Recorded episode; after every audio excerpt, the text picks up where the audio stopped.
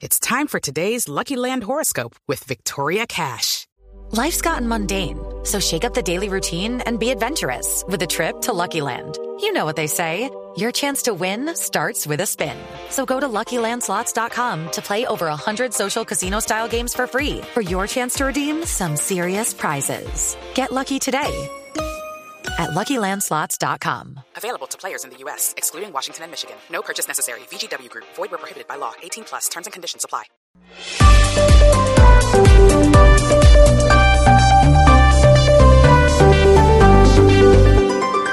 Estás escuchando Blue Radio y bluradio.com. Colombia ya reconoció a Humberto Calderón Berti como representante diplomático de Venezuela. Es el embajador nombrado por el presidente interino por Juan Guaidó. Embajador Calderón Berti, buenos días. Buenos días, encantado de saludarle. ¿Cómo está, señor? Pues muy bien, muy bien, muchas gracias. ¿Usted me está hablando por el Manos Libres? Sí, Sí. ¿Es posible que me hable, que se lo retire, me hable al teléfono? claro, con mucho Eso. gusto, no hay problema. Le agradezco, le agradezco mucho para, para poderlo escuchar un poquito mejor.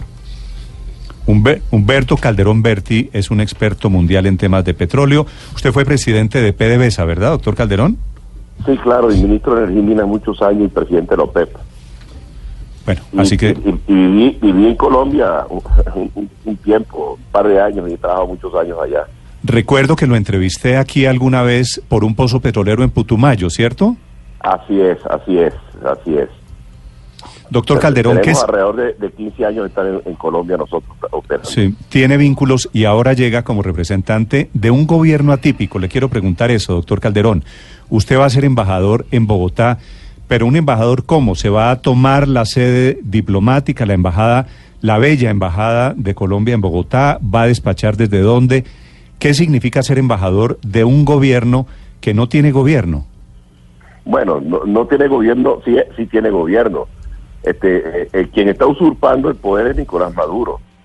Y, y si Maduro, el gobierno de Maduro es irrito y él está usurpando el poder, los eh, representantes diplomáticos que él haya nombrado en Colombia, pues tampoco tienen eh, eh, en ninguna representatividad, ¿no? Y el gobierno colombiano ha sido muy categórico. Ayer cuando hubo la, la decisión de la aprobación por parte de la Asamblea Nacional de Venezuela de manera unánime de mi, de mi nombramiento, el gobierno colombiano en cuestión de minutos procedió al reconocimiento, lo cual para mí pues eh, tengo que agradecer y me llena de orgullo. Este, el gobierno colombiano está muy claro de quién representa legítimamente a- al gobierno venezolano. Embajador, ¿cuál va a ser eh, su plan de acción en Colombia? Teniendo en cuenta que Mira, la yo- situación no es, no es eh, la habitual, ¿cómo va a hacer su trabajo en el país? Ayer ya fue reconocido por el gobierno del presidente Iván Duque, pero ¿en qué se va a concentrar ahora? Bueno, mira, yo, yo, yo llego a, Colombia en el transcurso de los primeros días de la semana entrante. Mi primera tarea es entrevistarme con el canciller Holmes y posteriormente, evidentemente, con el, presidente Duque. Y mi prioridad es el tema de, de la, de los migrantes venezolanos. Este, eh, eh, Colombia ha sido generosa, ha sido solidaria, no solamente con nosotros que llegamos allá cuando la crisis de petróleo de Venezuela hace ya 15 años, sino con, con las legiones de legiones de, venezolanos de muy escasos recursos que han tenido que llegar caminando porque no tenían ni cómo tomar un autobús y que han sido recibidos de una manera fraterna, amplia, generosa, y ante, no solamente por parte de los gobiernos, del gobierno del presidente Santos y del presidente Duque, sino también por la gente. Mira, eh, eh, eh, eh, conmoví a ver a la gente del páramo dándole cobijo y alimentos a los venezolanos que no tienen con qué comer ni con qué guarecerse del frío, ¿no? De manera tal de que eh, hay una obligación nuestra muy grande con Colombia y una, un agradecimiento profundo con Colombia. Y entonces esa gente hay que tratar de, de atenderla, el gobierno la ha atendido, pero no puede ser que, que constituyan una carga para, para Colombia. Entonces hay que tratar de canalizar eh, la ayuda humanitaria que está trabajando en eso el alcalde eh, Smonansky, que está radicado allá y que se está responsabilizado de ese programa, pero habrá que articular algunos otros programas, ¿no? también de, de, de- de formación eh, profesional, lo que se puede hacer con la ayuda humanitaria que venga de Estados Unidos y del norte y, y de Europa, para que no sea una carga para Colombia, que ya tiene por sí sus propios problemas sociales, porque hay demanda adicional de salud, de educación, Sí. de vivienda, presión sobre el mercado laboral. Entonces todo eso hay que Sí. verlo con detenimiento y esa es la prioridad. Bueno. Por supuesto, trabajar en todo lo que signifique la preparación de la transición que se producirá en cualquier momento, cuando uno menos piense. Eh, doctor Calderón, eh, pero logístima- logísticamente, ¿cómo va a ser usted? Usted nos dice que llega la semana entrante. Eh, las personas que están en la embajada o en el consulado, ¿cuántas son? ¿Usted qué va a hacer? ¿Se va a posicionar, se va a posesionar de ese sitio o no? ¿Va a despachar desde otro sitio? Bueno, en principio voy a despachar de otra parte, pero voy a, voy a coordinar con el gobierno colombiano como debe ser todas las acciones que haya que tomar eh, para para hacer para para tomar posesión eh, de las instalaciones de la embajada y de los consulados, etcétera, ¿no? Habrá muchos de funcionarios que son funcionarios de carrera que están dispuestos a, a cooperar y no tenemos por qué prescindir de sus servicios. Sí. Y habrá otros que tienen otras funciones más políticas que de otro tipo, pues que tendrán que irse, pues. Embajador, Estados Unidos empezó a hablar ayer de la apertura de un corredor humanitario hacia Venezuela para llevar medicinas, para llevar alimentos. Parte de su trabajo desde Colombia será coordinar la posibilidad que desde nuestro país se abra ese canal para llevar lo que necesitan en Venezuela. Claro, sin duda, pero recuerda que son, son dos frentes, ¿no? Está el frente de los venezolanos que están siendo acogidos en Colombia y que están y que pasan que tienen carencias y pasan necesidades y que hay que aliviar de su situación. Y está la situación de los venezolanos eh, que están dentro del territorio nacional, ¿no? Entonces, por razones geográficas, por razones de, múltiples eh, razones, pues Colombia es, es el paso natural de todo esto. Tendremos que ver cómo se canaliza eso y qué apoyos se pueden conseguir para que eso llegue finalmente a su destino, ¿no? Sí, embajador, en la práctica, ¿cómo va a operar esto? El embajador de Venezuela en Colombia se llamaba Iván Rincón Urdaneta. Después de la crisis diplomática, Venezuela lo retira, pero hay una sede diplomática, entre otras cosas, una casona bellísima. En la que esto 85 con séptima. En la séptima, sí, eso es un, un- un sitio muy bello. La conozco, la conozco. ¿Qué pasa, ¿Qué pasa, embajador, con la delegación diplomática de Maduro, la que había? ¿Colombia tendría que desconocerla ahora para reconocerlo a usted? Bueno, ese, ese es un- ese ya, no, ya, ya me reconoció a mí. Y, y el, el tema del procedimiento es lo que tenemos que coordinar la, la próxima semana, ¿no? ¿Cómo se, va, ¿Cómo se va a hacer todo eso? A mí la verdad es que la casa es lo que menos me importa. Lo que más me importa es la sede diplomática y las instalaciones de funcionamiento para que la, la, la embajada pueda cumplir con sus responsabilidades. Embajador, ¿cuándo, usted tengo entendido, está en, en España en este momento, ¿no? Sí, sí, sí. sí. ¿Cuándo viene a Bogotá? En el transcurso de los próximos días, ya tan pronto como, como pueda desentenderme de algunas cosas que tenía acá en, en España de trabajo. Recuerda que yo soy esencialmente un profesional y un técnico que, que, que vive su trabajo, ¿no? Y yo no puedo dejar eso de, de- de un día para otro, pues ya estoy sobre la marcha tratando de, de desprenderme de todas mis responsabilidades y, y será en los primeros días de la semana entrante. Sí. Eso tengo que coordinarlo también con el gobierno colombiano. Sí. Embajador, ya que usted fue presidente de la OPEP, usted fue pues directivo de PDVSA, ha estado metido en el mundo del petróleo, ¿usted cree que Maduro tiene cómo sobrevivir ahora que Estados Unidos le congeló los activos de PDVSA y Citgo allí en Estados Unidos? Mire, esa es una pregunta demasiado importante. Venezuela estuvo produciendo, cuando, cuando Chávez llegó al poder, estaba produciendo 3.300.000 barriles. Cuando se presenta la crisis del año 2002, ellos despiden 20.000 personas, que es el 50% del personal de la industria, que, no, que se dice fácil, pero que es complicadito, ¿no? Y tiene el problema que los que despiden son los más competentes, los más calificados y los que más aportan de distintos niveles, de ejecutivos hasta obreros especializados. Entonces empezaron a llenar a la, empresa de dos cosas de personal improvisado por razones estric- estrictamente políticas y, a- y asignarle a Petróleo de Venezuela tareas que no son propias de la industria petrolera, hacer casas, eh, distribuir alimentos y esa cantidad de cosas, línea blanca, todas esas cosas que le, que le asignaron. ¿Qué ocurrió entonces? La producción de petróleo de Venezuela, de- la producción del país se vino al suelo. En este momento está en el orden de un millón de barriles por día, de tres millones y tanto. Cuando tú en, en dos millones, casi tres millones, estaba a 120 dólares el barril de petróleo. Ahora el, el barril de petróleo vale 60 y producen un tercio de lo que estaban produciendo antes. Todo eso por responsabilidad de ellos mismos, ¿no? Las refinerías, que nunca tenían accidentes porque hay unos programas de mantenimiento preventivo muy eficaces, pues al poner una serie de gente incapaz a manejarlas, pues las refinerías están hoy operando al 20-25% de su capacidad. Hay que importar componentes de gasolina. Comprar, eh, Chávez compró y Maduro continuó comprando con los recursos provenientes del petróleo, solidaridades internas e internacionales. Puso en nómina prácticamente a países del Caribe y empezar los, cubanos a disfrutar de, la- de las canonías y los beneficios que, que- era recibir 100 mil barriles por día que nunca pagaron. Claro, con dinero se tienen amigos, con dinero se tienen solidaridades, sin dinero se pierden las solidaridades nacionales e internacionales. ¿Qué les queda hoy? ¿Qué solidaridad les queda? Les queda Rusia y China, que están más en el mundo de los negocios que de otro tipo, y una que otro país, país de de América Latina, Nicaragua, Bolivia, porque no les queda ni Ecuador siquiera, que, que son los que los apoyan, porque son gobiernos parecidos a los que ellos tienen en Venezuela. Entonces, yo creo que cada día el cerco es más estrecho.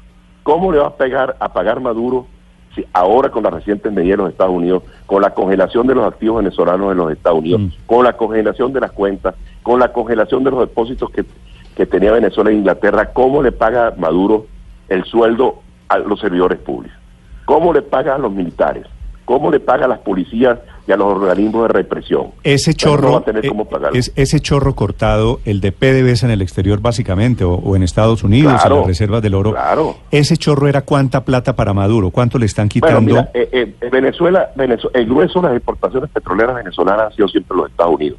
Pero es que resulta que además de, sin ser la mayoría de las exportaciones, pues era, eran los ingresos, los ingresos más importantes, porque eran los que pagaban. Los cubanos no pagan, la gente del Caribe no paga, y mucho de- de- del- petróleo que va a China es para pagar deudas, que de paso recibieron endeudamiento de China, recibieron endeudamiento de, de, Rusia y se lo robaron, porque la verdad es esa. La verdad es esa, que, que el, el grave problema de Venezuela en cuanto al manejo de los recursos, además de la, de la ineficiencia y la incapacidad, fue la profunda corrupción que hay en el país. Entonces, ¿qué pasa? Que ese dinero que se robaron, ¿a quién perjudicó? A toda la población, sin duda, pero particularmente a los más pobres, y eso se manifiesta en carencia de medicina, en carencia, carencia de comida, la gente hurgando en, lo- en los contenedores de basura, basura para ver qué comen, y eso es un verdadero drama humano, ¿no? Y, y entonces yo creo que el estrechamiento y el cerco al cual ha sido sometido Maduro en el transcurso de los últimos meses hacen muy difícil y muy inviable su permanencia en el poder. Sí, con como están las cosas, eh, embajador Calderón, Maduro tiene eh, asfixiado, digamos, la figura es un gobierno totalmente asfixiado que no va a tener liquidez. ¿Tendría combustible para seguir con la metáfora del petróleo por cuánto tiempo? No, no, eso no tiene viabilidad. Muy poco, muy poco. Porque ah, olvídate, una, ah, ah, recuerda una cosa, el petróleo que, que, que mandan a los Estados Unidos es el que mejor remunera, porque es la distancia más corta y pagan de contado. La isla del Caribe no pagan, Cuba no paga. El petróleo que está yendo a Cuba es para pagar deudas. Bueno, pero Entonces, tiene- si no le venden los Estados Unidos, ¿a el dónde de, mandar? el de Rusia y el de China. Bueno, pero, pero no hay petróleo de Rusia y de China. Lo que hay es, es endeudamiento. Deuda con China y, y deuda con Rusia, Rusia, ¿no? Pero tiene, Bueno, Chávez- tiene, pero tiene petróleo comprometido para Rusia y para China. Ah, ah, bueno, ah, sí, eso sí, es claro, es por eso lo que estoy tratando de explicar, sí, sin duda.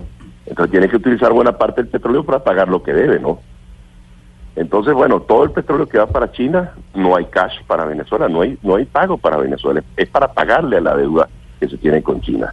Y hay deuda también en, en, en, materia básicamente militar con Rusia. Ahora, eh, ¿cuál fue el problema central del manejo de la política internacional de Colombia, de, de- Venezuela? Que Chávez nos metió a nosotros un huevo que nunca habíamos estado en la geopolítica mundial, trayéndose a los rusos, trayéndose a los chinos, insertándolos en la faja del Orinoco y dándole a ellos pretextos, teniendo reservas en la, en la faja, teniendo áreas en la faja, dándole el pretexto para tener presencia en Venezuela. Pero lo que buscaban no era que hacer negocios con China y con Rusia, no. Es lo que buscaban era apoyo político militar de esos países. China no está en ese juego, porque está en, la, en otra cosa que es materias primas y fundamentalmente negocios. Los rusos sí tienen pretensiones de otro tipo por fastidiar la vida a los americanos. Evidentemente que eso es un peligro no solamente pa- para Venezuela y los países vecinos, sino para la región y para los Estados Unidos. Doctor Calderón, usted nos dijo hace un momento que se, en cualquier momento se da el desenlace. Eh, ¿Cuándo cree que va a ser y cuál va a ser, por dónde va a empezar a sentirse esta afectación de la, de la falta del chorro de dinero en, en Venezuela? Ya, ya. Ya, Eso, eso es inmediato. La falta de dinero es inmediato. Ellos están asfixiados desde el punto de vista económico. ¿Cuál es el único sostén que le queda al gobierno? El único sostén que le queda son las Fuerzas Armadas. Y las Fuerzas Armadas, como ustedes saben, no son un ente cohesionado totalmente detrás de Maduro. Hay mucho, mucha, mucha malestar, porque resulta que ellos pasan los mismos problemas que pasa el resto de la población. Cuando no tienen medicina, los militares no tienen medicina, no hay comida en los cuarteles, la gente eh, tiene también su familia y, su, y sus necesidades y sus carencias. De manera tal de que lo que nosotros aspiramos no es un golpe militar, sino que los militares se pongan del lado de la Constitución, que defiendan la Constitución y hagan posible mediante una presión sobre Maduro que él se vaya pacíficamente para evitar un derramamiento de sangre y que podamos tener nosotros la oportunidad de reinsertar a Venezuela en, el concierto de naciones democráticas a través de un trabajo de, reestructuración y de recuperación del país pues, que va a ser gigantesco, no sin duda. Embajador, para finalizar, hablando sobre qué tan pronto o qué tan tarde caería el régimen de Maduro, hay algunas voces de expertos que dicen que estamos ante dos escenarios. O el escenario pronto de una salida del poder de Nicolás Maduro, que a pesar de que claro que hay daños muy serios ya hoy en Venezuela, en la sociedad y, y con las carencias que tienen los venezolanos, pero que sería lo más breve, y el otro camino que sería muy tortuoso porque estaría sometiendo a los venezolanos prácticamente a una hambruna. Si se aferra al poder, si no hay un golpe militar y sin efectivo y sin dinero para poder comprar los mercados, los tristemente célebres CLAP, estaría al borde de cometer eh, otra masacre contra el pueblo venezolano. Bueno, masacre continuado permanentemente. desde el 23 de enero para acá han habido eh, miles de heridos y, cerca de 30 muertos, ¿no? Y muertos con bala en la cabeza, no es una cosa por un empujón o algo de eso. Pero recuerda el adagio aquel que, existe, ¿no? Que amor con hambre no dura. Y, yo soy personalmente muy optimista, porque yo creo que, que lo que se está dando, lo que se está observando en los barriadas populares de Caracas, no es lo que ocurría hace 8 o 10 años, que era la gente la clase media y la clase alta que manifestaba en el este de Caracas, no Ahora las manifestaciones más cruentas y más violentas eh, ocurren en los barrios populares del oeste, ¿no? Y en Petare, que es una barriada popular del este, pero que hay muchísima gente humilde, gente pobre. Y también en los pueblos del interior, donde hay muchas carencias y muchas necesidades, peor que en Caracas.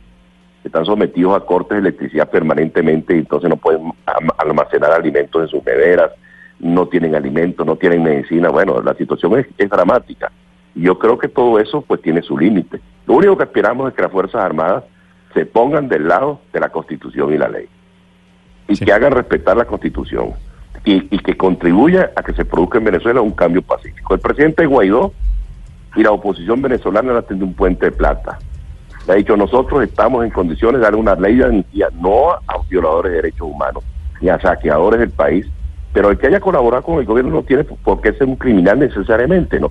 Le ofrecemos unas garantías de que pueden eh, eh, vivir sin, sin que estén perseguidos y una ley de amnistía que no le van a estar eh, haciendo reclamos. Pero tienen que colaborarnos, tienen que irse. Y yo creo que Maduro tiene dos opciones. O se va por las buenas o se va por las malas.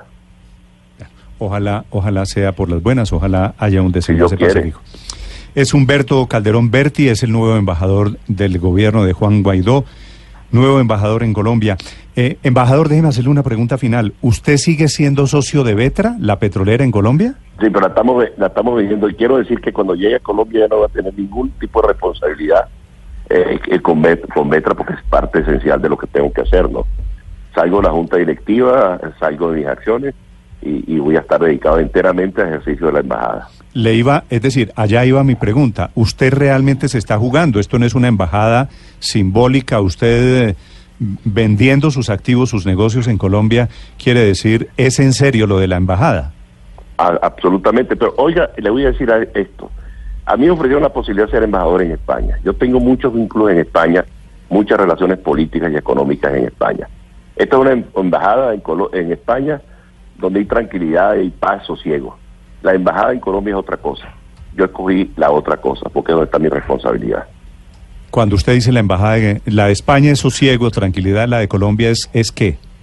Bueno, usted sabe que, en Colombia, este, ya, ya con el solo hecho de tener más de un millón de, venezolanos, eh, de migrantes, ya eso es un problema muy serio, ¿no? Y estamos al lado de, Venezuela. Y en Colombia, en Colombia están sucediendo cosas importantes para el futuro de Venezuela. Humberto Calderón Berti en Mañanas Blue, 7 de la mañana, 10 minutos. Embajador, gracias. A ustedes, hasta luego. Fue canciller en Colombia fue presidente de PDVSA, fue presidente de la OPEP y ahora es el embajador de Juan Guaidó en Colombia. Blue